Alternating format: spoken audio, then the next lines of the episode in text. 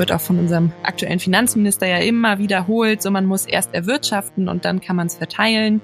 Und da wird einfach so gerne vergessen, dass das, was erwirtschaftet wird, nur erwirtschaftet wird, weil es Care-Arbeit gibt. Drei Viertel weltweit der unbezahlten Arbeit werden von Frauen geleistet. Das ist mehr als das Dreifache dessen, was Männer leisten. Geschlechtergerechtigkeit muss in den Kern jeder Wirtschaftstransformation gestellt werden. Ja, Leute, schön, dass ihr reinhört. Diese Woche geht es im Dissens-Podcast um die Care-Krise, ihre Ursachen und Folgen sowie die Frage, wie können wir eigentlich unsere Wirtschaft neu nach dem Prinzip Fürsorge umbauen. Meine Gäste sind Feline Tecklenburg von der Deutsch-Schweizer Denkwerkstatt Wirtschaft ist Care und Elisabeth Klatzer von Versorgen, einem Bündnis aus Österreich, das sich für eine care-zentrierte Wirtschaftspolitik stark macht. Gemeinsam sprechen wir über die Care-Bewegung im deutschsprachigen Raum und die Vision einer geschlechtergerechten Ökonomie, in der die Sorge für unsere Mitmenschen und die Umwelt im Mittelpunkt steht. Ich bin euer Host Lukas Andreka und ich wünsche euch viel Spaß mit Dissens.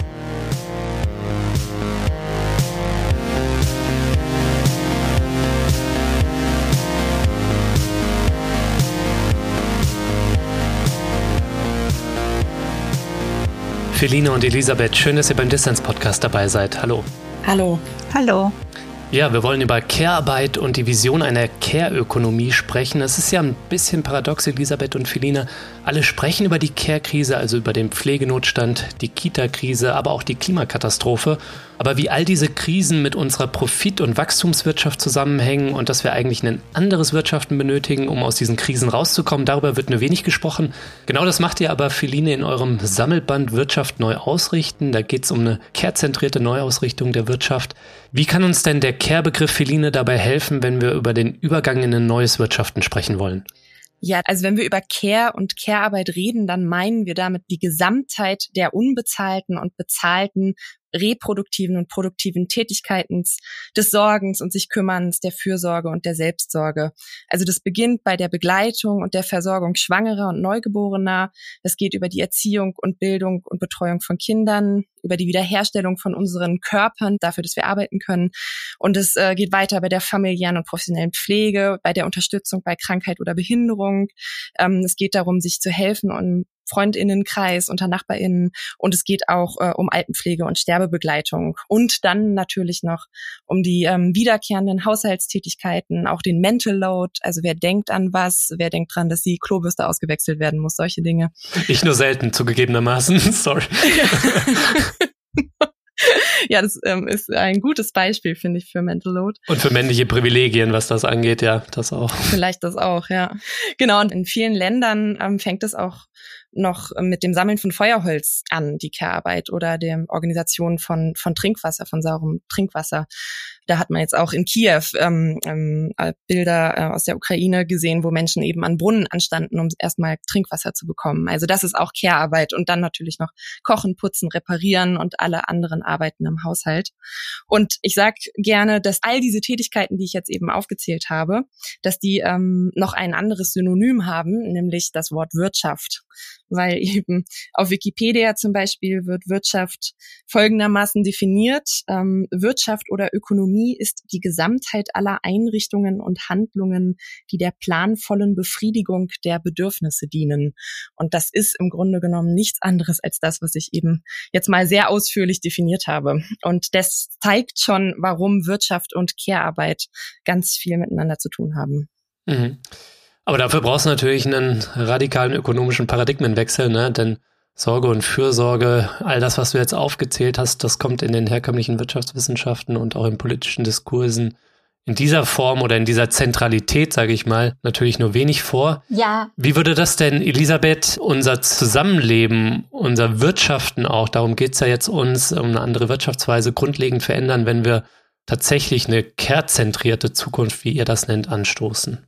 Ja, es ist da ganz wichtig zu sehen, was das herrschende Denken, das herrschende Paradigma in derzeitigen Ökonomie ist. Und das ist sehr stark ein Gewinnmaximieren, ein Gegeneinander, ein Maximieren des Eigennutzens, ein kompetitives System, wo diejenigen, die sich Geld in die Tasche scheffeln, sei es jetzt Konzerne, sei es jetzt Einzelne, noch immer große Wertschätzung erfahren.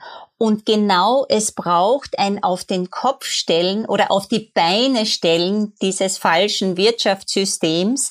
Was es im Kern braucht, ist, dass diese Sorge, Fürsorge, dieses Versorgen mit dem Lebensnotwendigen in den Mittelpunkt kommt. Das ist ein Bereich und Feline hat ja schon anschaulich dargestellt, was alles dazu zählt. Mhm. Das andere ist aber, dass es auch ein neues Fundament braucht, nämlich ein auf sich aufeinander beziehen, Beziehung als Grundmodell des Wirtschaftens, das füreinander schauen, füreinander sorgen, anstatt von egoistischem Nutzen und Gewinn maximieren. Mhm. Es geht darum, die Sorge nicht nur für Menschen, sondern auch für die Natur und alle Ökosysteme in den Mittelpunkt zu stellen und damit ein Wirtschaften, das Bedürfnisse erfüllt und gleichzeitig auch den Kreislauf des Lebens erhält, statt dem exponentiellen Wachstum von Gewinn, von Überreichen,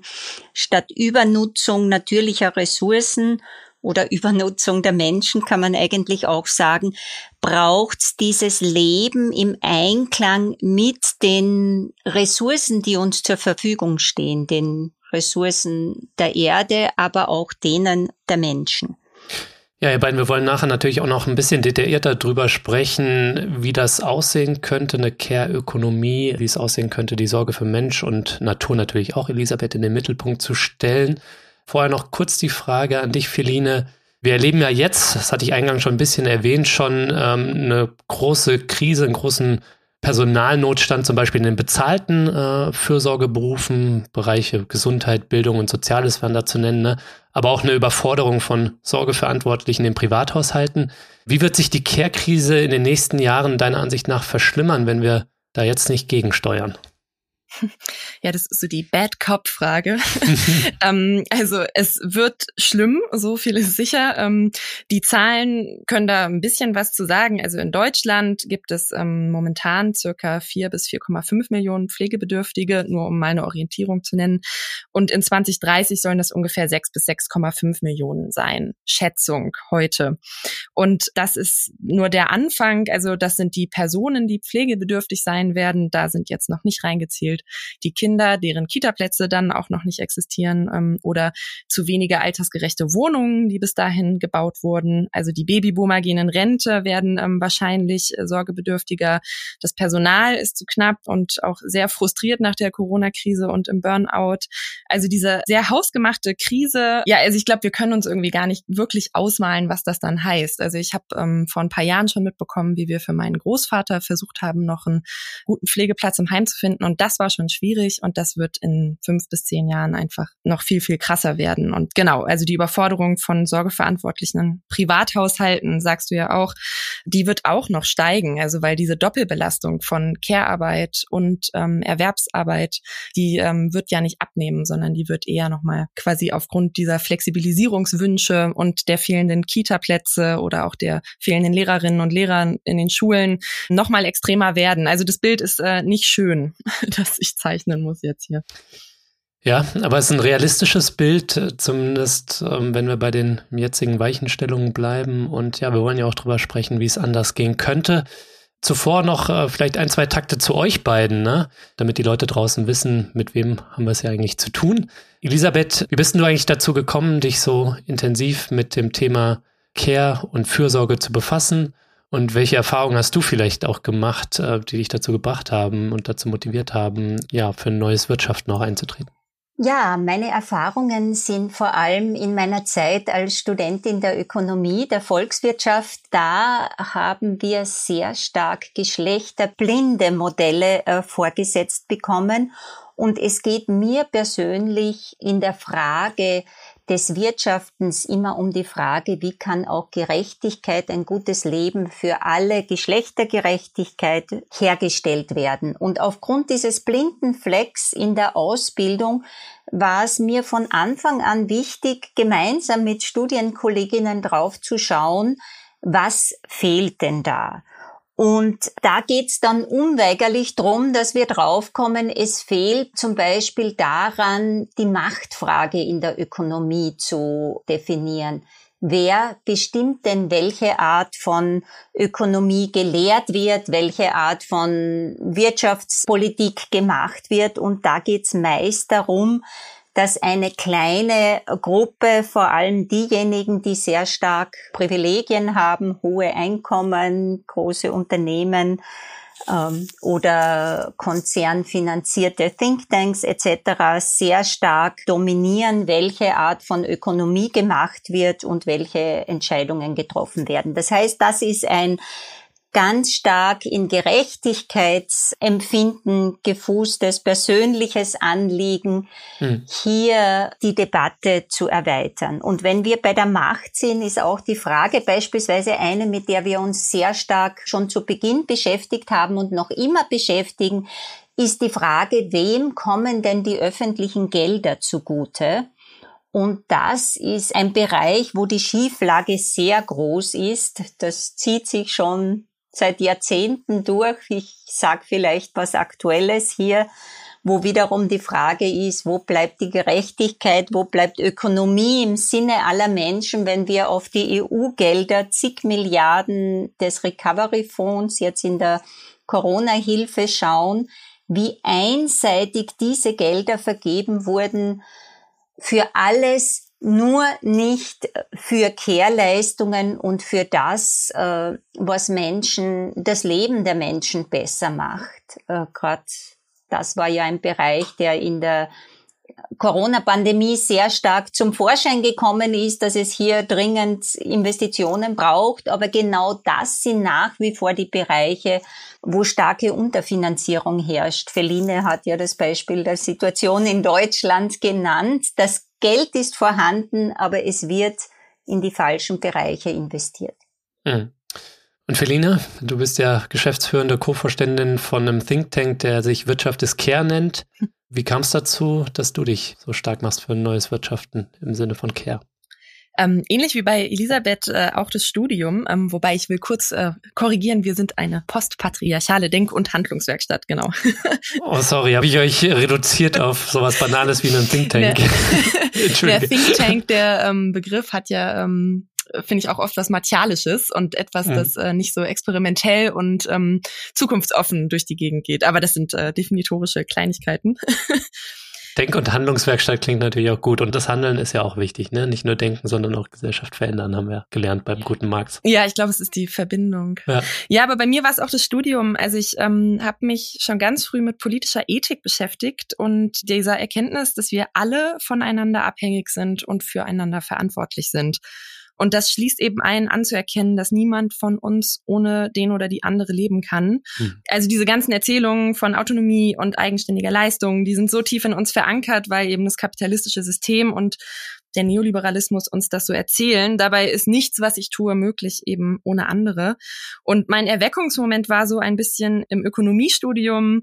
Wir haben, also ich habe an der Hochschule für Gesellschaftsgestaltung auch Ökonomie studiert und wir haben damals in einem großen selbstverwalteten Studiehaus gelebt. Und in der Uni haben wir eben gelernt, Wirtschaft ist keine feste Tatsache, sie ist gestaltbar und diese vermeintlich natürlichen Marktgesetze existieren nicht.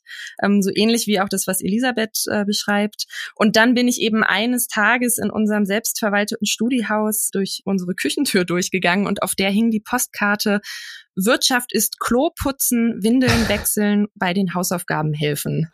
Und das war wirklich mein Erweckungsmoment, also in unserer chaotischen, selbstverwalteten Studiehausküche stehen und das zu lesen und zu begreifen, ja, genau das ist es. Es geht erstmal um das komplett Basale, was wir jeden Tag gemeinsam machen, um weiter leben zu können. Und dann habe ich die Schweizer Aktivistinnen, die diese Postkarte produziert haben, nämlich Wirtschaft ist Care, kontaktiert und bin da Aktivistin geworden. Und dann haben wir während der Pandemie beschlossen, okay, wir wollen den Verein, den es damals eben nur in der Schweiz gab, professionalisieren, um einfach länderübergreifend tätig werden zu können und haben den dann auch in Deutschland gegründet. Und dann bin ich das geworden, was ich jetzt heute bin. Mhm. genau. Und in Österreich gibt's den auch, weil ähm, ihr seid ja auch beide Teil von einem Sammelband, über den wir auch gleich noch schnacken wollen. Und da werden ja auch Care-Initiativen eben aus dem deutschsprachigen Raum Dach ne, Schweiz, Deutschland, Österreich vorgestellt. Seid ihr auch in Österreich aktiv mit Wirtschaft des Care? Nee, die Frage gebe ich gerne an Elisabeth ab. In Österreich gibt's nämlich ganz wunderbare eigene Care-Strukturen. Und äh, Elisabeth ist ja bei Versorgen und ähm, wir sind, weiß nicht, Schwesterorganisation im Geiste. Elisabeth, ich weiß nicht, wie man das beschreiben kann. Ja, genau. Wir sind gerade jetzt in den letzten Jahren stärker in Kontakt gekommen und ein Produkt davon ist ja auch dieses Buch. Und ja, in Österreich gibt's verschiedene Initiativen aus unterschiedlichen Perspektiven kommend, aus Arbeitserfahrung, aus universitären, forschungsmäßigen Zusammenhängen oder auch aus aktivistischen Zusammenhängen. Hm. Und Versorgen ist ein Netzwerk, das hat sich gegründet in den Jahren der Pandemie, um gemeinsam über diese unterschiedlichen Felder, Arbeitsfelder, in denen Menschen sich mit Care beschäftigen, zu vernetzen und diesen Themen und vor allem auch der Transformation des Wirtschaftens in Richtung Wirtschaften fürs Leben mehr Nachhalt und mehr Nachdruck zu geben. Hm. Ja, lasst uns doch kurz mal auf den Sammelband, an dem ihr beide auch beteiligt seid, zu sprechen kommen. Wirtschaft neu ausrichten heißt der Care-Initiativen in Deutschland, Österreich und der Schweiz. Wen wollt ihr denn damit eigentlich ansprechen und welchen Beitrag zur ja, ökonomischen Debatte erhofft ihr euch? Ja, die Idee ist entstanden während der Pandemie. Da gab's eben dieses gemeinsame Gefühl, okay, die Pandemie könnte jetzt wie so ein Gamechanger werden und was machen wir jetzt damit? Und dann haben wir diese Idee zum Buch entwickelt. Also, dass es wie erstmal so ein vereinendes Projekt gibt, das nicht sofort von allen verlangt, sofort strategisch aktiv zu werden, sondern das erstmal so diese Funktion erfüllt, dass wir uns nach innen als Care-Bewegung besser kennenlernen. Also, dass ja ganz viele Initiativen in diesem Buch, die in diesen drei Ländern auftreten. Die haben eben einen Beitrag geschrieben zu ihren Motivationen, zu dem, was sie tun, zu ihren Erfolgsgeschichten, aber eben auch über ihre Misserfolge berichtet. Also es war erstmal wie so ein, wir lernen uns gegenseitig kennen. Und das ist das eine Anliegen dieses Buches, sozusagen zu zeigen, wer ist denn alles da und was bringen wir alle so jeweils mit. Hm. Und dann ist gleichzeitig aber auch der Gedanke dabei gewesen, wir wirken auch nach außen, indem wir der Gesellschaft oder den Gesellschaften in diesen drei Ländern zeigen, dass es diese Bewegung gibt, dass es eine Care-Bewegung gibt, die aus ganz vielen verschiedenen Initiativen schon besteht und dass ganz, ganz viele Menschen sich schon einsetzen für ein kehrzentriertes Wirtschaften oder eine Welt, in der die Pandemie vielleicht nicht so eingeschlagen hätte, wenn wir schon bei kehrzentrierten Wirtschaften gewesen wären. Also es das heißt so dieses nach innen vernetzen und uns gegenseitig zeigen, wer sind wir eigentlich, was bringen wir mit und nach außen zeigen, es gibt uns und es gibt unzählige Ideen und Lösungsansätze und einfach uns ansprechen, mit uns reden ähm, und mit uns gemeinsam diese Projekte stärken, dass das unser Anspruch war. Hm. Was ich wirklich sehr schön fand, ist, dass neben wissenschaftlichen Perspektiven in eurem Sammelband, wie die von euch, auch Graswurzelorganisationen zu Wort kommen, die sich für die Stärkung der Rechte und Freiheiten von Care-Beschäftigten einsetzen, zum Beispiel aus der Reinigung, der bezahlten Hausarbeit oder der Pflege- und Krankenhausbewegung. Sag vielleicht mal kurz, Feline, wem habt ihr da Raum gegeben und warum? Ja, sehr gerne. Das sind einfach so viele. Das ist immer wieder so schön und toll, durch dieses Buch zu blättern und zu sehen, wie viele Leute an wie vielen Orten auch schon aktiv sind. Und eben, du sagst es, es ist auch viel Wissenschaft da drin, aber der Anspruch von uns war eben Theorie, Forschung und Graswurzelaktivismus zu vereinen und zu schauen, wo greift das alles ineinander und wo kann es sich auch gegenseitig eben unterstützen. Mhm. Aber wenn du jetzt so nach den Graswurzelinitiativen fragst, ähm, dann eben haben wir ein ganz tolles tollen Bericht von Schweizer KollegInnen, die beschreiben, wie sie mit einer Schweizer Abstimmungsinitiative es geschafft haben, gute Pflege in der Verfassung, in der schweizerischen Bundesverfassung zu verankern. Und auch wenn das ein politisches Instrument ist, was es in Deutschland und Österreich in der Art nicht gibt, macht dieser Beitrag unglaublich Mut zu sehen, dass es möglich ist, auf Bundesebene Pflege besser zu verankern als Grundrecht und als gute Bedingung. Ja. Und dann gibt es noch das ähm, Poliklinik-Syndikat, die einen Beitrag geschrieben haben, die eben ein Zusammenschluss solidarischer Gesundheitszentren sind und in Deutschland in verschiedenen Städten ja dezentral in den Stadtteilen so Gesundheitszentren aufbauen, in denen dann eben sozialarbeiterische, pflegerische, ärztliche und psychotherapeutische Behandlungen zusammenfließen.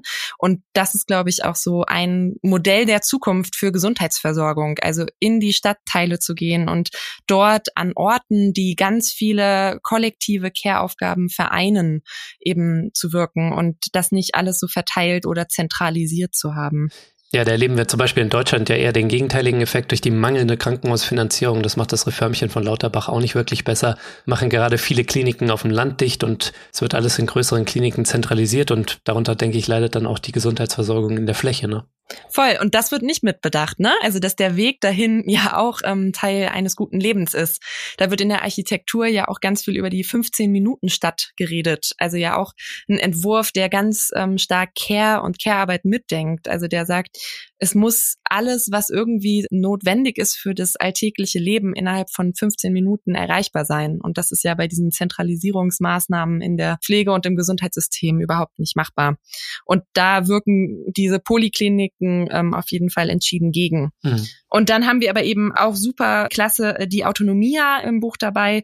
Das ist eine Zürcher Plattformkooperative für Reinigung. Also das sind Reinigerinnen, die sich gesagt haben, wir lieben unseren Job, wir wollen den gerne machen, aber eben unter guten Bedingungen. Und dazu zählt Bezahlung der Anreise und der Abreise, bezahlter Urlaub, Versicherung. Also das sind alles so Dinge, wenn man irgendeinen Bürojob hat, die selbstverständlich sind. Aber in der Reinigungsbranche ist das eben überhaupt nicht der Fall.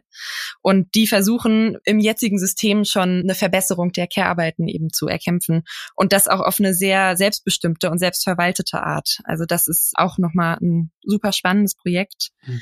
Oder eben die EG24, die in Österreich eine Interessengemeinschaft von 24-Stunden-BetreuerInnen gegründet haben und auch da ähm, juristisch dafür kämpfen, dass die vielen BetreuerInnen, die in Österreich Live-In-Betreuung machen, also mit Menschen permanent in einem Haus leben und die pflegen, dass die bessere Arbeitsbedingungen zumindest erstmal haben. Also das sind vielleicht so Graswurzelbewegungen, die ich hier mal skizziert habe. Hm. Du hast schon erwähnt, Feline, dass euer Sammelband ja auch in der Corona-Pandemie entstanden ist. Und es war ja auch so, dass in der Corona-Pandemie das Bewusstsein für Care als zentralstes Element unseres Wirtschaftens und Zusammenlebens ja in den Fokus gerückt ist. Und auch, dass wir einen Blick dafür bekommen haben für die hausgemachte Krise unserer Fürsorgebeziehung. Und wir sehen ja auch, dass da noch viel ins Haus steht, ja, zum Beispiel mit dem demografischen Wandel.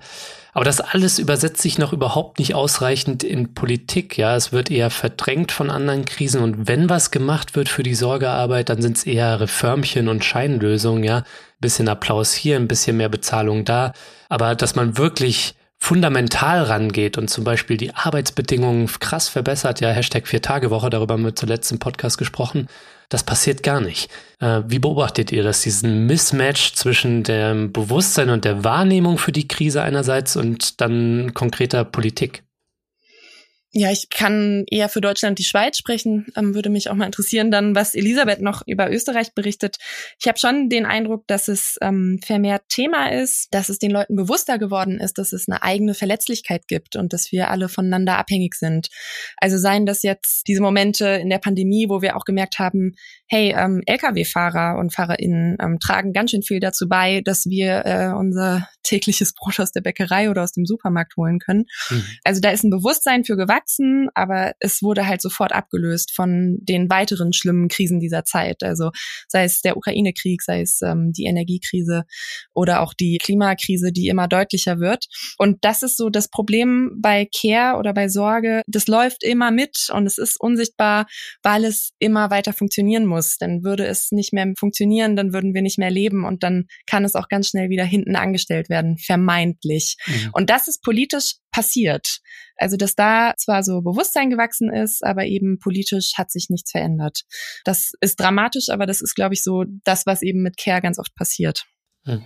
Ja, ich würde für Österreich die Situation ähnlich einschätzen. In der Tat, es ist sehr viel Bewusstsein und geschaffen worden durch diese enormen Leistungen des Care-Sektors in der Pandemie. Es ist klar geworden, sichtbar geworden, war in der Diskussion, aber wie du sagst, Feline, auch in Österreich dasselbe Phänomen wie in Deutschland Auf der politischen Agenda ist es schon wieder verschwunden beziehungsweise ganz nach unten gerutscht. Hm. Und viel schlimmer noch, trotz den enormen Dimensionen der Care-Krise, du hast ja Zahlen genannt, für allein in der Pflege und in anderen Bereichen fehlt enorm viel Personal. Dennoch ist es so bei uns, dass politisch derzeit Scheinlösungen getroffen werden. Scheinlösungen, die eigentlich die Situation im direkten Care-Sektor, zum Beispiel in der Pflege, noch verschlimmern. Was wird gemacht? Zum Beispiel in Österreich wird jetzt gerade die Pflegelehre eingeführt.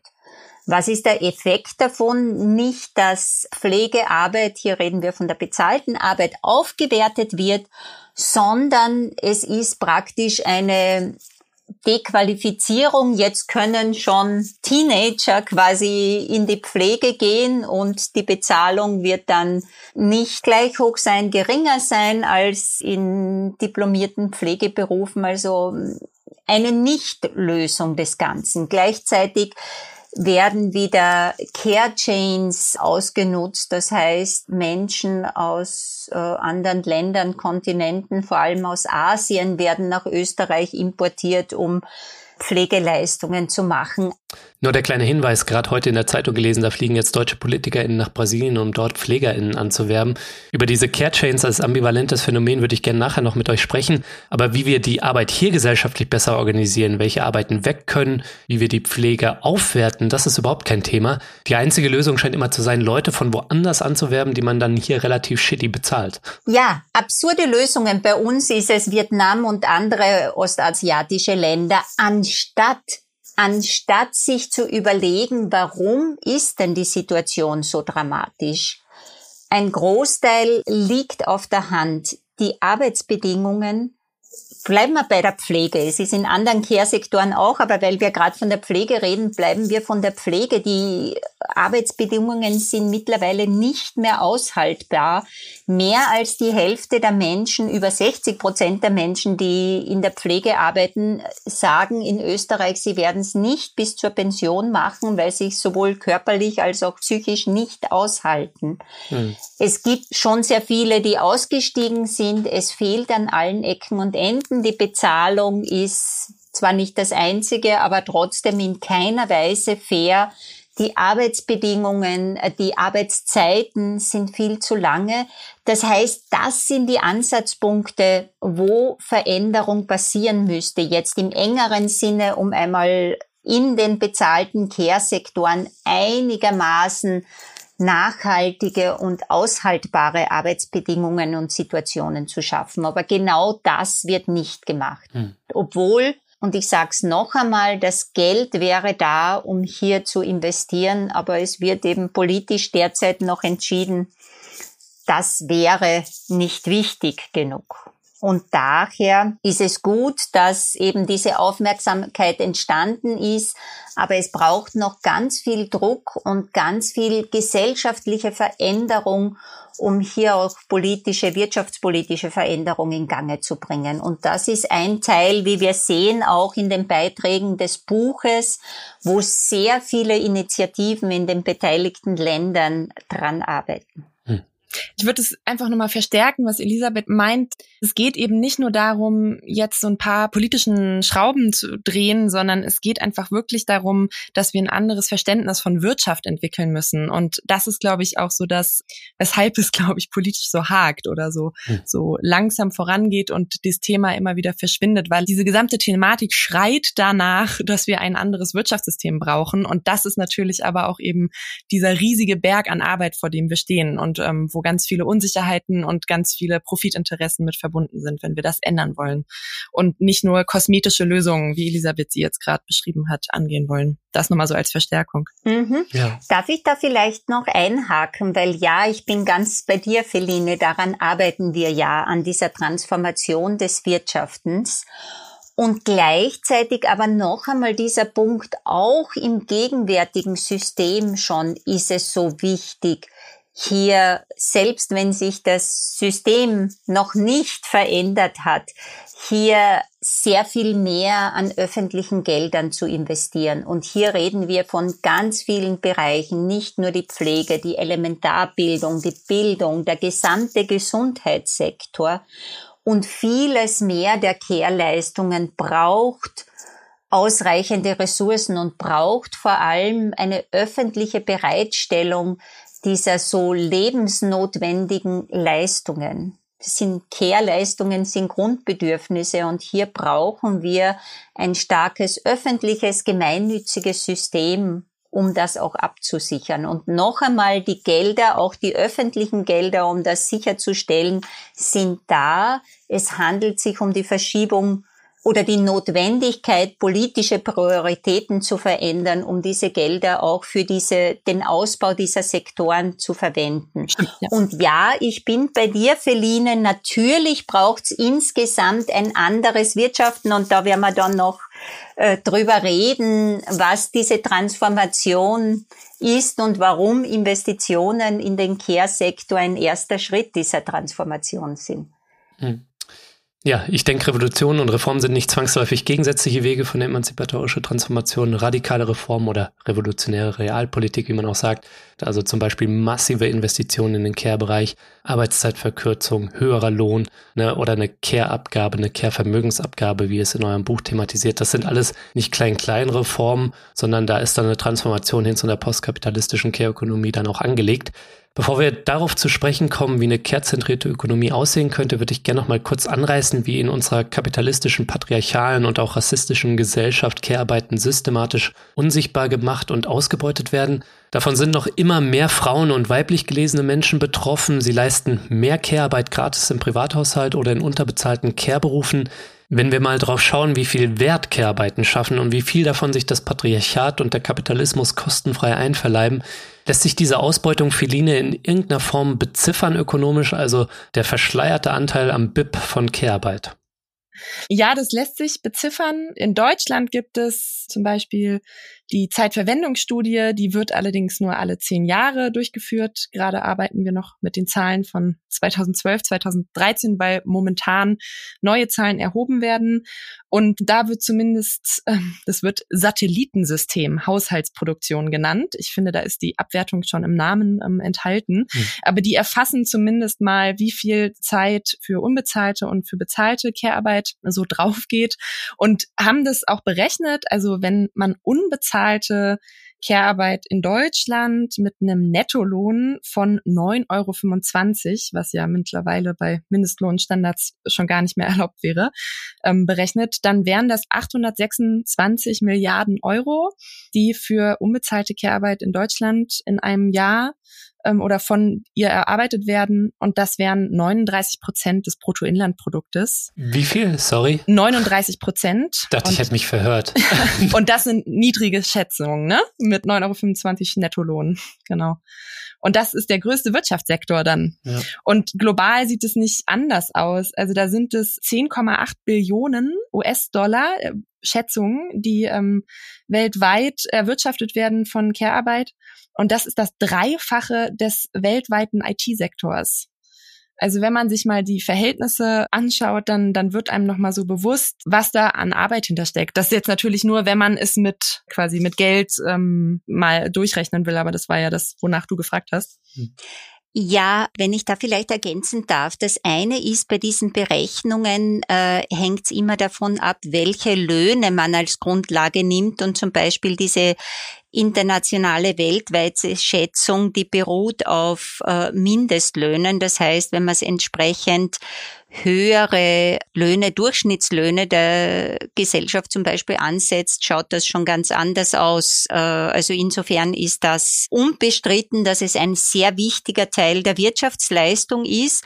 Und das andere, ich möchte aber schon auch darauf hinweisen, dass diese Arbeit vor allem, vor allem von Frauen gemacht wird. Drei Viertel weltweit der unbezahlten Arbeit werden von Frauen geleistet. Das ist mehr als das Dreifache dessen, was Männer leisten. Es geht darum zu sehen, was das herkömmliche Wirtschaftsverständnis ausblendet, nämlich einen Großteil der notwendigen Leistungen eigentlich das Rückgrat der Wirtschaft. Das ist ja so absurd, dass Care-Leistungen tatsächlich die Basis, der wichtigste Teil der gesamten Arbeit der Wirtschaft sind, um anderes Wirtschaften überhaupt möglich zu machen und dennoch wird es ausgeblendet. Mhm. Und mit diesem Begriff Care, der alle Elemente dieser unterschiedlichen Erbringung von Care-Leistungen und der Abwertung, die ja Feline schon ausführlich angesprochen hat, thematisiert. Mit diesem Begriff ist eben eine Möglichkeit der Wirtschafts- und Gesellschaftskritik, die auch neue Potenziale eröffnet, hier äh, Transformationen der Art, wie wir Arbeit organisieren, wie wir Produktion organisieren, wie wir Wirtschaften organisieren, anzudenken. Ein Aspekt noch, den ich gern auch einbringen möchte, ist, äh, John Tronto spricht in erweiterten Begrifflichkeit von Caring Democracy und bringt damit Care mit der Frage eines demokratischen Prozesses der Gestaltung, Verteilung von Zuständigkeiten und Verantwortlichkeiten in Zusammenhang. Und das finde ich auch eine sehr, sehr spannende Begriffserweiterung, weil sie bringt uns dazu, wenn wir über dieses Care-basierte, sorgebasierte Wirtschaften denken, dann müssen wir gleichzeitig darüber denken, wie wir den Prozess gestalten, dass wir dahin kommen. Also wie können wir demokratische Gestaltungsmöglichkeiten eröffnen, damit wir auch anders denken, von unten gemeinsam gestalten, wie wir das Wirtschaften der Zukunft organisieren möchten.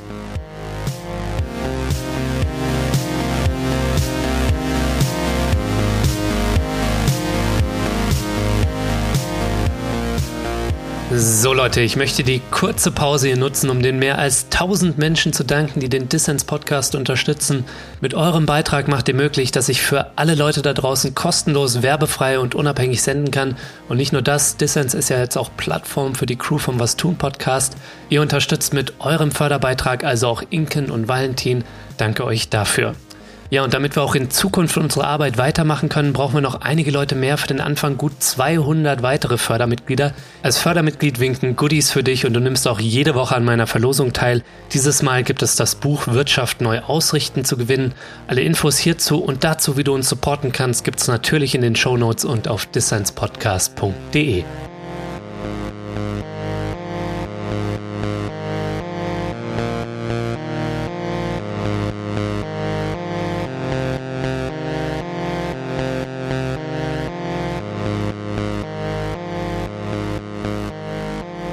Ihr hört den Dissens Podcast. Zu Gast sind Feline Tecklenburg von Wirtschaft ist Care und Elisabeth Klatzer von Versorgen.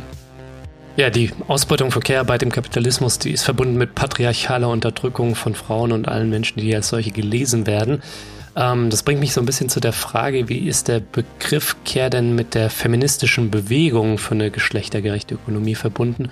Und was waren da wichtige Wegmarken, von denen wir für heute vielleicht auch lernen können? Feline ich würde sagen, es ist schon auch mit der, mit der Frauenbewegung entstanden, weil dort auch schon eine feministische Ethik formuliert wurde. Also eine Ethik der ähm, gegenseitigen Abhängigkeit und des Bewusstseins dafür, dass wir füreinander sorgen müssen.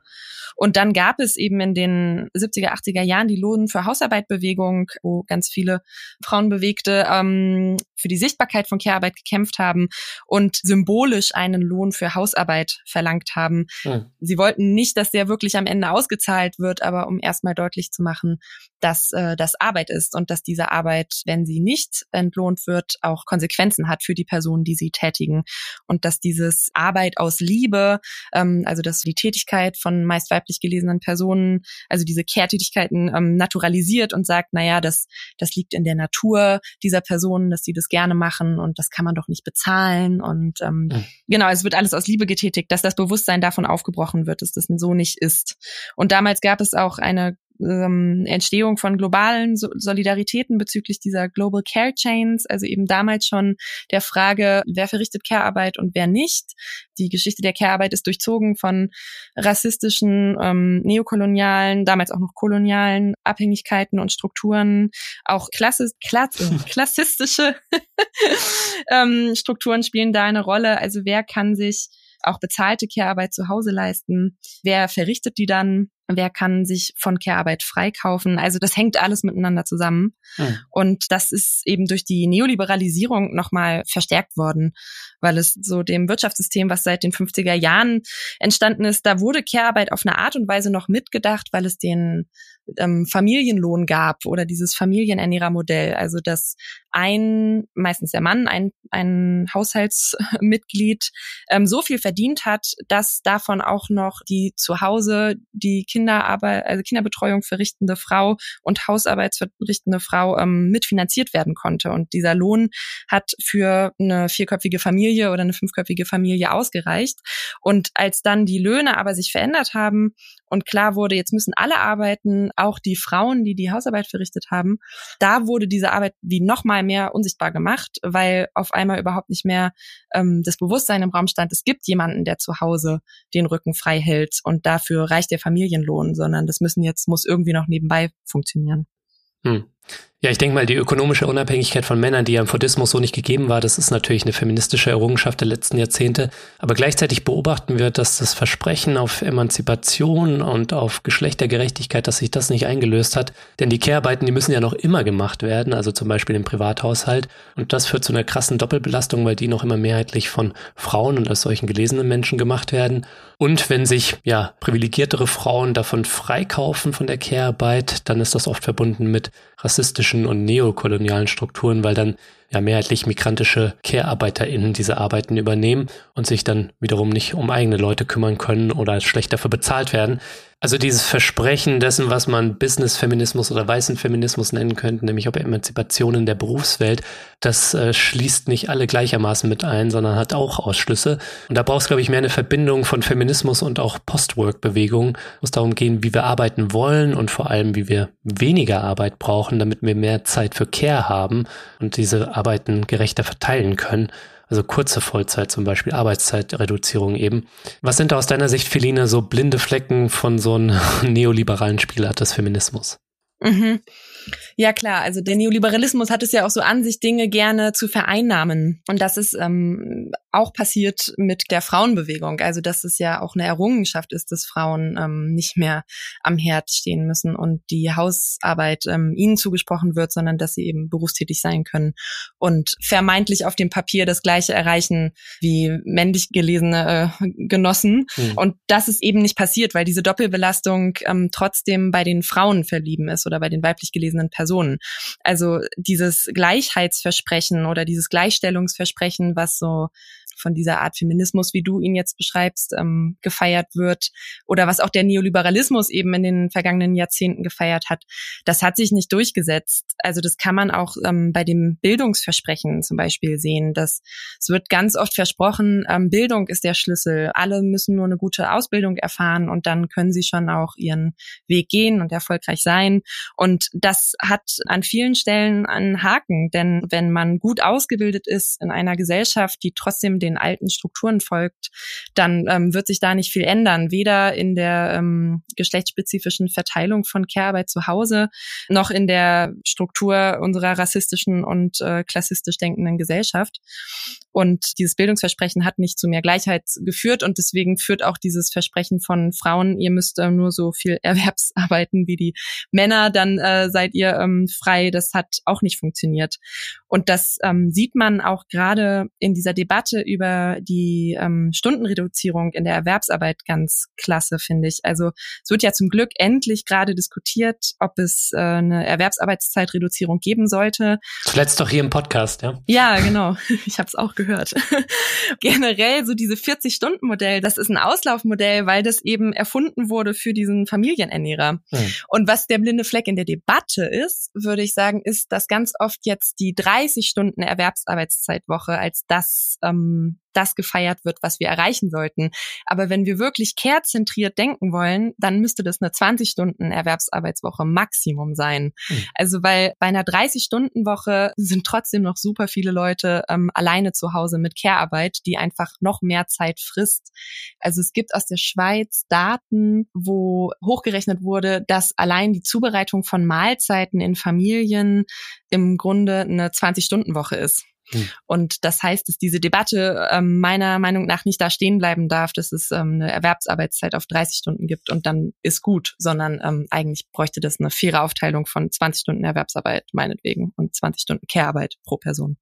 Voll. Äh, ich habe gerade so eine 20 Stunden Erwerbsarbeit, äh, lässt sich aber nur machen, weil ich gerade Elterngeld bekomme und die anderen 20 Stunden geben für die Versorgung von meinem Baby drauf. So. Ja. Aber es bleibt keine Zeit für politische Arbeit neben dem Podcast, äh, für Kultur und für äh, Selbstsorge. So, aber äh, das wird sich natürlich auch perspektivisch ändern. Aber ja, du darfst dich dann gerne vernetzen, hast du vielleicht auch schon getan mit der Vier-Stunden-Liga. Die fordern ja nämlich genau das, 20-Stunden-Woche äh, in Anlehnung auch an Frigga Hawks, äh, eine 4-1-Perspektive. Ja. ja, oder auch das, was Elisabeth angesprochen hat, eben noch mit der Caring Democracy, das gehört da ja auch dazu, ne? Also wie gestalten wir demokratische und wirtschaftliche Strukturen, dass wir eben nicht nur Kinder betreuen oder pflegebedürftige Angehörige, sondern dass wir eben auch noch politisch aktiv sein können. So. Und das führt uns fast wieder zurück zum Buch, weil da am Anfang ja auch so diese Erschöpfung der Care-Initiativen stand. Mhm. Also so dieses, wir sind politisch aktiv, wir haben noch Lohnarbeit nebenher, wir haben noch private Care-Arbeit. Wie sollen wir eigentlich jetzt noch mehr dafür kämpfen, dass Care-Arbeit politisch mehr beachtet wird? Also das, das ist ja die Problematik mit diesen prekären Politikfeldern auch, dass die Leute kaum Zeit und Kraft haben, sich dafür noch einzusetzen, obwohl es so notwendig ist. Mhm. Ja, da möchte ich vielleicht noch einmal einhaken, weil ich halt das tatsächlich einen zentralen Bereich, auch einen, der so im Sinne einer revolutionären Realpolitik Transformationswege aufzeigt, zeigt, diese Frage, wie wir mit Zeit umgehen und diese Perspektive zu sagen, wenn wir maximal 20 Stunden Erwerbsarbeit als Standard haben, dann bleibt genug Zeit für andere Bereiche und das ist natürlich Care in der Familie, in der Gemeinde, wo man ist, aber auch diese Care, diese Sorge für sich selbst und als vierter Bereich das politisch Tätigsein.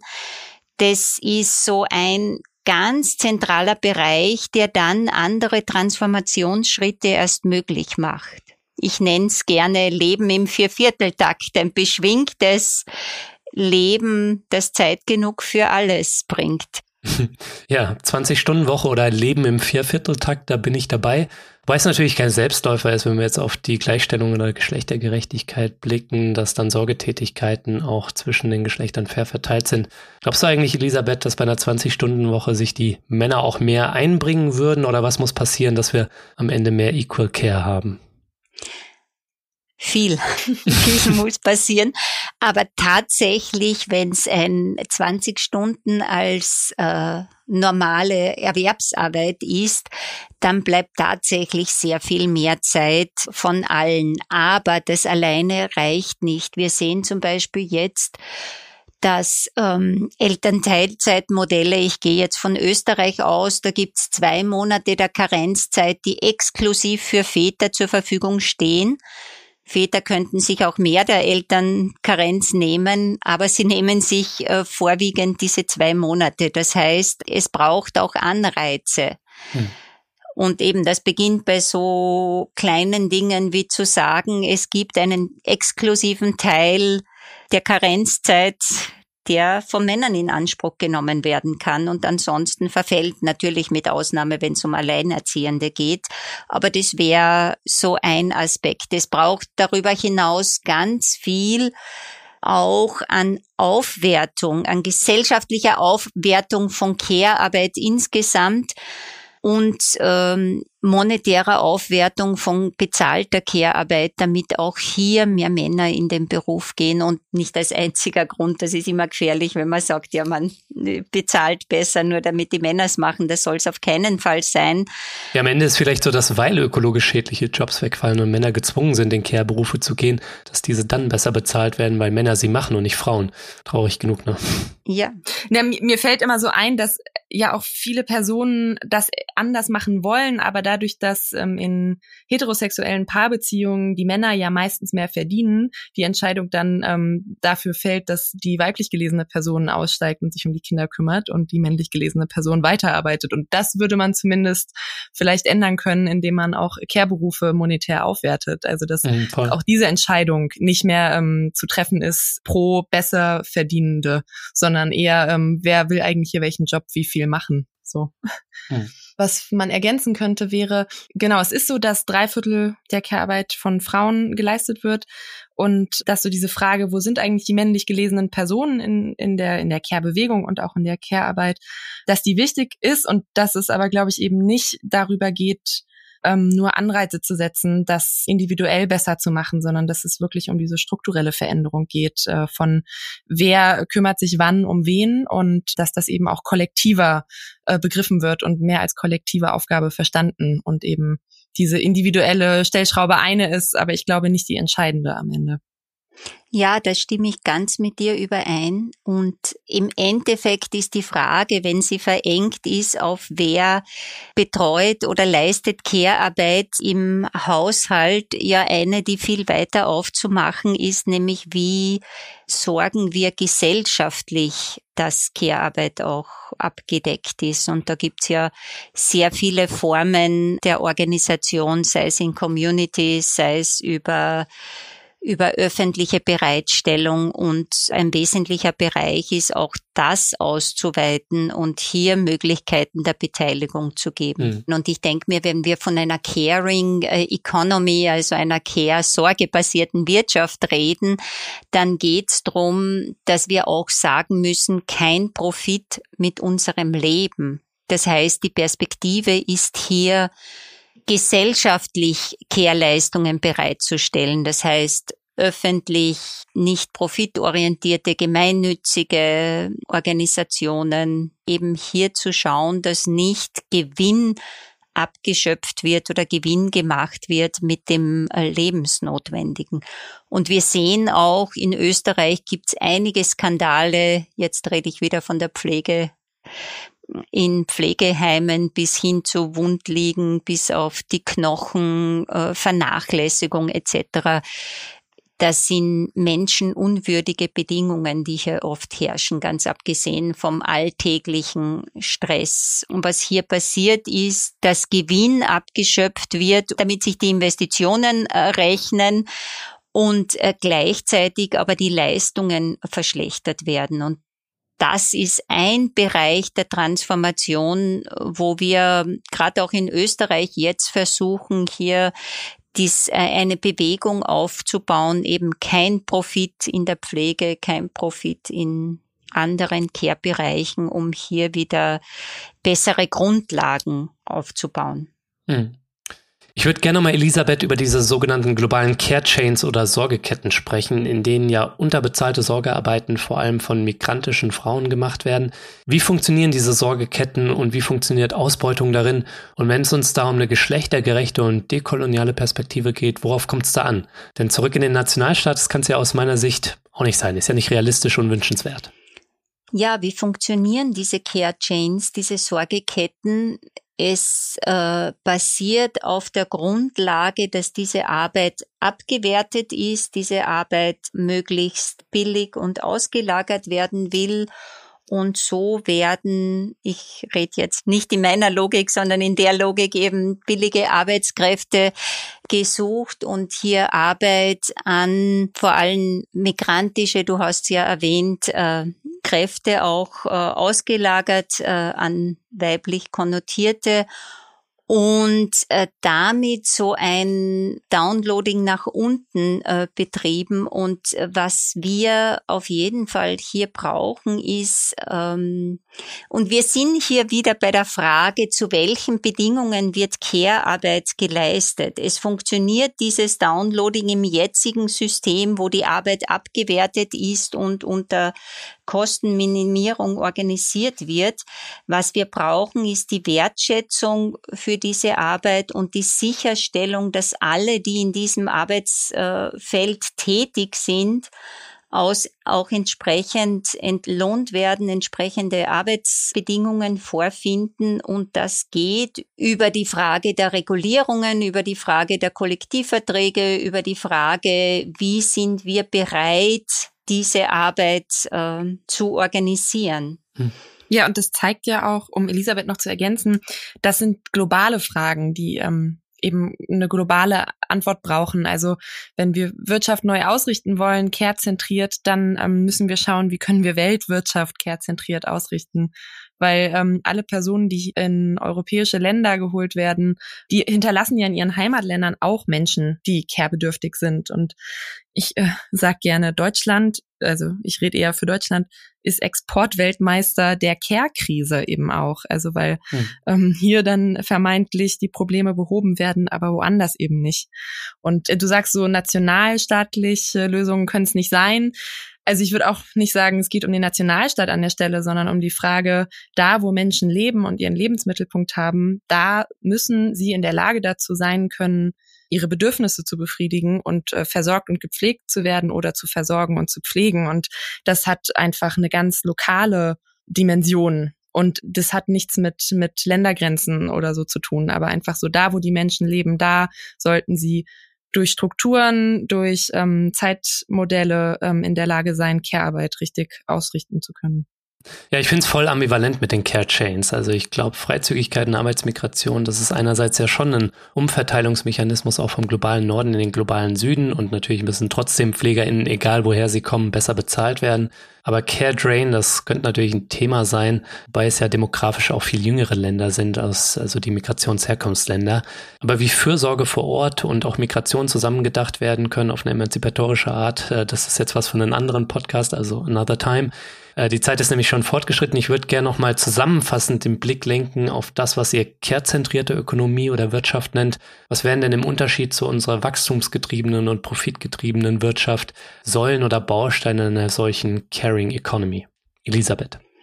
Ich denke mir, wir haben im Gespräch eigentlich schon sehr viel genannt. Wichtige Aspekte dabei sind zum Beispiel die Frage der Zeitpolitik, die wir ja mehrfach angesprochen haben, also eine gerechte Verteilung der unbezahlten Arbeit, äh, der unbezahlten Sorgearbeit, eine Verkürzung der Erwerbsarbeit am besten in diesem Modell Leben im Viervierteltakt genug Zeit für alles zu haben. Also das ist so ein Ansatzpunkt, der ganz wesentlich ist. Wir haben auch schon über Caring Democracy gesprochen, nämlich die Frage der demokratischen Organisation und Gestaltung aller Lebensbereiche, aber vor allem der Sorgearbeit. Hm. Weiters ein Bereich, wo auch jetzt sehr viel gemacht werden kann, sind öffentliche Investitionen in Care-Leistungen und Care-Infrastruktur. Auch darüber haben wir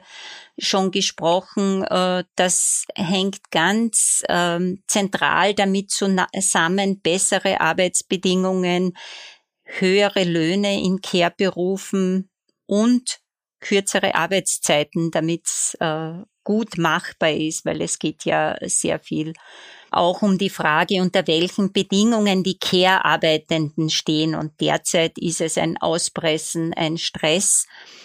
Und es braucht da auch eine andere Organisation, nämlich Zeit haben für diese wichtige Sorgearbeit. Derzeit ist das ja alles eingetaktet. Ähm, was übrigens sehr viel Stress auch den Care-Arbeitenden und den denen für die Care-Arbeit erbracht wird, äh, bringt. Hm. Was ich glaube, was auch ganz wesentlich ist, ich habe es auch schon genannt, kein Profit mit unserem Leben, nämlich durchgängig gemeinnützige Erbringung von Care-Leistungen, öffentliche Erbringung, völlige Abkehr von marktbasierten Lösungen. Derzeit ist genau das Gegenteil der Trend. Die Europäische Union fördert das auch sehr.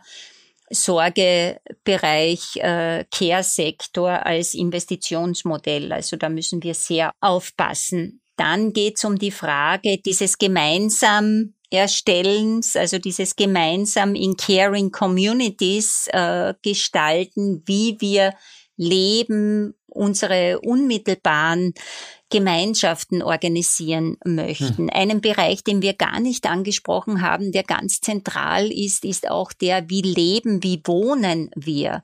Dieses vereinzelte Wohnen ist eigentlich ein Modell der Vergangenheit. Es braucht viel mehr äh, die Möglichkeit, gemeinschaftlich, generationenübergreifend zu wohnen und hier auch quasi im Wohnumfeld die Infrastruktur zu haben und die Räumlichkeiten, um hier auch gemeinschaftlich einen Teil dieser Arbeiten zu organisieren. Mhm. Der andere Bereich ist, denke ich mir, ganz wesentlich, es braucht eine Grundversorgung mit lebensnotwendigen äh, Leistungen und Gütern. So eine Art armutsfeste Grundsicherung braucht es auch jetzt und auch für dieses Bild einer einer Transformation und schlussendlich, nein, nicht schlussendlich, sondern einer der wesentlichen Teile ist, es gibt noch viel mehr, Feline, du kannst gleich ergänzen.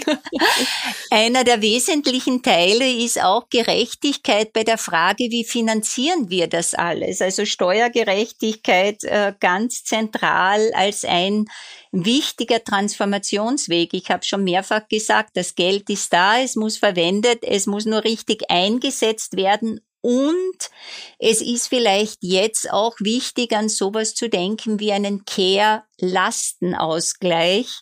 Viel des, äh, der Reichtümer, der Überreichtümer, die in den Händen Einzelner äh, sich konzentrieren, basieren auf den Leistungen der Gemeinschaft, auch auf ganz zentral auf den Care-Leistungen. Das heißt, ein Teil, eine Vermögensabgabe, die hier auch diese Care-Transformation finanziert, ist, denke ich mir, ein ganz wesentlicher Teil, an den wir denken sollten.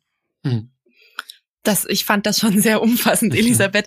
Mir kommt, äh, während du das so aufgezählt hast, der Begriff ähm, der Ökonomie der radikalen Fülle ja. ähm, so in den Sinn, den ich äh, hier gerne nochmal einbringen möchte. Also radikal eben, weil er an, also radix, ähm, lateinisch für Wurzel, weil er eben an an der Wurzel anfängt, also das, was wir alles brauchen für gute Sorge und eben diese Fülle, also Fülle an Zeit und äh, Fülle an, an gutem Wohnraum, an Menschen, die sich umeinander kümmern können, also auch an demokratischen Möglichkeiten.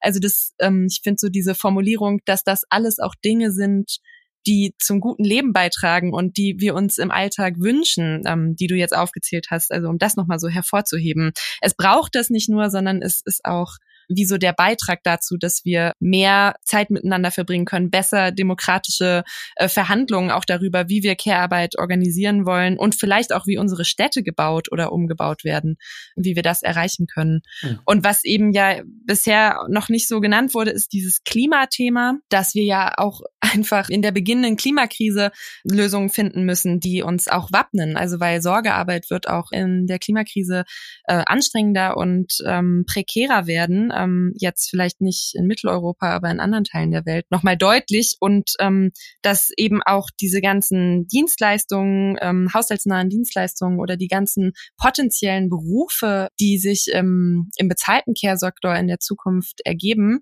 dass die ähm, super klimafreundliche Arbeitsfelder der Zukunft sind und das mhm. sollte man vielleicht auch so noch mit bedenken. Also es gibt ein, ein riesiges Potenzial an klimafreundlichen Berufen in all diesen Sektoren, die Elisabeth auch gerade ähm, aufgezählt hat. Und ähm, das nicht zu, ja, nicht zu vergessen, dass da auch ein ungemeines Potenzial liegt. Mhm. Ihr habt vorhin auch schon ein bisschen drüber gesprochen, wie auch so der ökonomische Mainstream natürlich tickt. Und ihr erwähnt in eurem Buch auch alternative Wirtschaftsmodelle wie die Gemeinwohlökonomie, Degrowth-Bewegung, Commons-Bewegung, Modern Monetary Theory ähm, alles auch Sachen, die wir hier im Podcast schon behandelt haben. Wie vielversprechend ähm, sind diese Ansätze eigentlich und wie lassen sie sich vielleicht auch verzahnen oder verschränken mit eurer Care-Perspektive? sodass es da vielleicht noch ein bisschen mehr Schlagkraft gibt. Ja, ich denke mir, da gibt's ja schon ganz viele Vernetzungen. Ich äh, einerseits Vernetzungen und andererseits auch Überschneidungen. Es sind zwar so unterschiedliche Modelle, die gedacht werden, aber es wird oft auch äh, vernetzt miteinander gedacht oder das Gleiche an unterschiedlichen Orten gedacht. Zum Beispiel, wenn wir über Monetary, äh, Modern Monetary Theory reden, da geht es ja um die Frage der Rolle der Geldpolitik. Und das ist ein ganz zentraler Bereich, die Frage ähm, dessen, wie wir unsere Geldwirtschaft organisieren, beziehungsweise auch, was ähm, öffentlich äh, finanziert werden kann, wenn äh, Geldpolitik äh, anders gedacht wird. Also ein ganz zentraler Bereich, mhm. auch das mitzudenken. Die Frage von Degrowth, das spielt ganz stark auch eine Rolle in care-ökonomischen Überlegungen, weil es geht ja um die Frage, und Feline hat ja länger darüber geredet, auch äh, die Frage, welche Bereiche werden, äh, werden in Zukunft wachsen nämlich dort, wo es mehr Kehrleistungen, wo es äh, die Bereitstellung der Grundbedürfnisse äh, gibt, wo es äh, eine gute Versorgung aller braucht, äh, ökologische äh, Perspektiven etc. Und Gleichzeitig die Frage, wo müssen wir auch schrumpfen? Und da gibt's zentrale Bereiche, äh, die Überausnutzung, äh, viele Bereiche der Produktion, die umgestellt werden müssen, die hm ähm, oder reduziert werden müssen, die Art dessen, wie wir wirtschaften, aber auch die Frage, wer sind die zentralen Akteure, nämlich weg von diesen monopolistisch organisierten Multis, etc. Also hier gibt's ganz große Überschneidungen und hin zur Commons-Bewegung, das sage ich jetzt als letztes. Also da ist, äh, finde ich, ganz inspirierend auch über Care Commons zu reden und wir haben ja schon einiges äh, angesprochen, nämlich die Frage, wie organisieren wir Care? gemeinschaftlich äh, ist da eben Care Commons, wie gestalten wir das, ist da ein ganz zentrales Element. Hm. Ja, ich würde, glaube ich, auch einfach ergänzen, so diese ganzen verschiedenen Wirtschaftsmodelle ähm, werfen ja alle wie immer so ein Spotlight auf einen Punkt. Also und wenn man das alles ähm, zusammenfügt mit, äh, mit so einem Bausteingedanken, dann, dann kommt man, glaube ich, einfach ähm, schon mal ein gutes Stück weiter. Also eben so diese, in Deutschland ist ja, ähm, wird auch von unserem aktuellen Finanzminister ja immer wiederholt, so man muss erst erwirtschaften und dann kann man es verteilen. Und da wird einfach so gerne vergessen, dass ähm, das, was erwirtschaftet wird, nur erwirtschaftet wird, weil es Care-Arbeit gibt. Hm. Und da ist eben diese Modern Monetary Theory, finde ich, so super, ähm, auch das System äh, vom Kopf auf die Beine stellend. Also sozusagen, nee, wir müssen erstmal investieren, auch in den Care-Bereich und dafür Geld ausgeben und ähm, dann kommen wir irgendwo an. Also das ähm, finde ich, kann man ganz viel viel auch nutzen fürs kehrzentrierte Wirtschaften. Hm. Und dennoch, ähm, finde ich, haben viele Wirtschaftsmodelle bislang einen Blind Spot, wenn es so darum geht, konkret auszusprechen, dass der Haushalt ähm, eben eine wirtschaftliche Einheit ist und dass es auch darum geht, auf privat organisierte Care-Arbeit zu schauen. Also das schwingt immer so mit in den Indikatoren, wenn es darum geht, Geschlechtergleichheit oder Senate, also genau, dass es sanitäre Einrichtungen für alle Menschen geben muss oder ähm, Wasserversorgung. Aber es ist nie so konkret angesprochen, wie jetzt Care-Arbeit in diesen Modellen eingebaut werden soll. Und es gab gerade letzte Woche in Brüssel eigentlich sehr historisch eine ganz große Konferenz, äh, die Beyond Growth Konferenz, wo auch auf einem Panel über Care Economy von den ganzen AkteurInnen auf dem Panel deutlich gemacht wurde, dass die Care Economy so der Blueprint für zukünftige Wirtschaftsmodelle sein sollte und dass es einfach das Herz der Wirtschaft ist. Hm. Und das fand ich total ermutigend, dass auf diesem Panel, wo ganz viele, ja auch schon namhafte Leute ähm, saßen, die aus diesen ganzen unterschiedlichen Wirtschaftsmodellrichtungen kommen, dass die so deutlich gemacht haben, ohne Care Economy geht es nicht. Hm. Das Verständnis für die Wichtigkeit von Care wird größer. Dafür sorgen wir hoffentlich auch mit dem Podcast hier. Und ich glaube auch das Verständnis dafür, wie eine andere Wirtschaft aussehen kann, das wird größer. Und das allein reicht natürlich nicht so. Also es gibt ja auch mächtige Interessen, die weiterhin medial, politisch und sonst wie dem Vorhaben der kehrzentrierten Ökonomie entgegenstehen. Ne? Was braucht es denn aus eurer Sicht, damit eine sozial-ökologische Transformation, eine Care Revolution, wie man auch sagen könnte, in Ansätzen Realität wird? Was sind da aus eurer Sicht vielversprechende Transformationsstrategien? Ja, über Transformationsstrategien habe ich eigentlich vorhin schon gesprochen. Es braucht diese grundlegende Demokratisierung, die Zeitpolitik, die zunehmenden Investitionen in Care als Schritt auch der Umbau. Wer sind die zentralen äh, Wirtschaftsakteure, nämlich wen, weg von äh, gewinnorientierten Unternehmen und vielleicht noch etwas ergänzend zu den unterschiedlichen Alternativansätzen, die wir haben. Was oft vergessen wird und was zentral für Care-Ökonomie ist, ist die, äh, die Frage der Umgestaltung des patriarchalen Systems, weil unser System ja ganz stark auf dieser Ab Abwertung des Weiblichen, auch Natur wird verweiblicht und damit äh, ausgebeutet, abwert, äh, abgewertet und ausbeutbar gemacht. Mhm. Also hier braucht's ganz viel ähm, Reflexion und Überlegung, wie wir dieses äh, hierarchische, patriarchale Modell oder Denken in Richtung eines gemeinschaftlichen Modells verändern können. Denn Geschlechtergerechtigkeit muss in den Kern jeder Wirtschaftstransformation gestellt werden.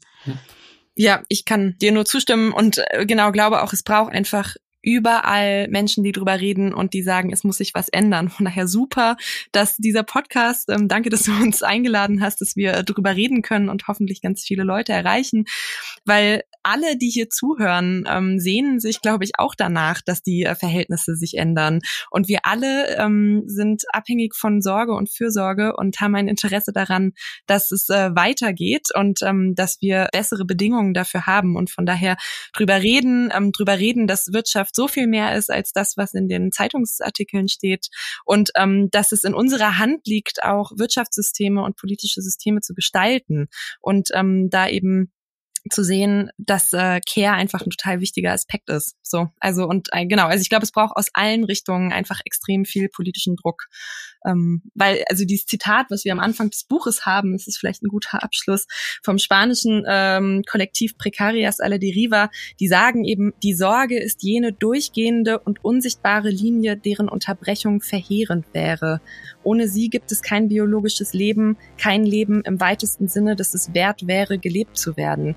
Und wenn wir das nicht langsam alle ähm, begreifen und auch politisch aufwachen, dann glaube ich, erfolgen Unterbrechungen, die uns dann dazu zwingen, das endlich zu verändern. Aber es wäre ja schön, wenn wir vor diesen verheerenden Unterbrechungen irgendwie die Richtung ändern. Ja, Felina, Elisabeth, ich danke euch beiden vielmals, dass ihr mich hier besucht habt. Ich habe sehr viel gelernt. Ich glaube, das wird auch den Leuten da draußen so gehen. Danke euch. Danke dir. Gerne. Vielen Dank dir.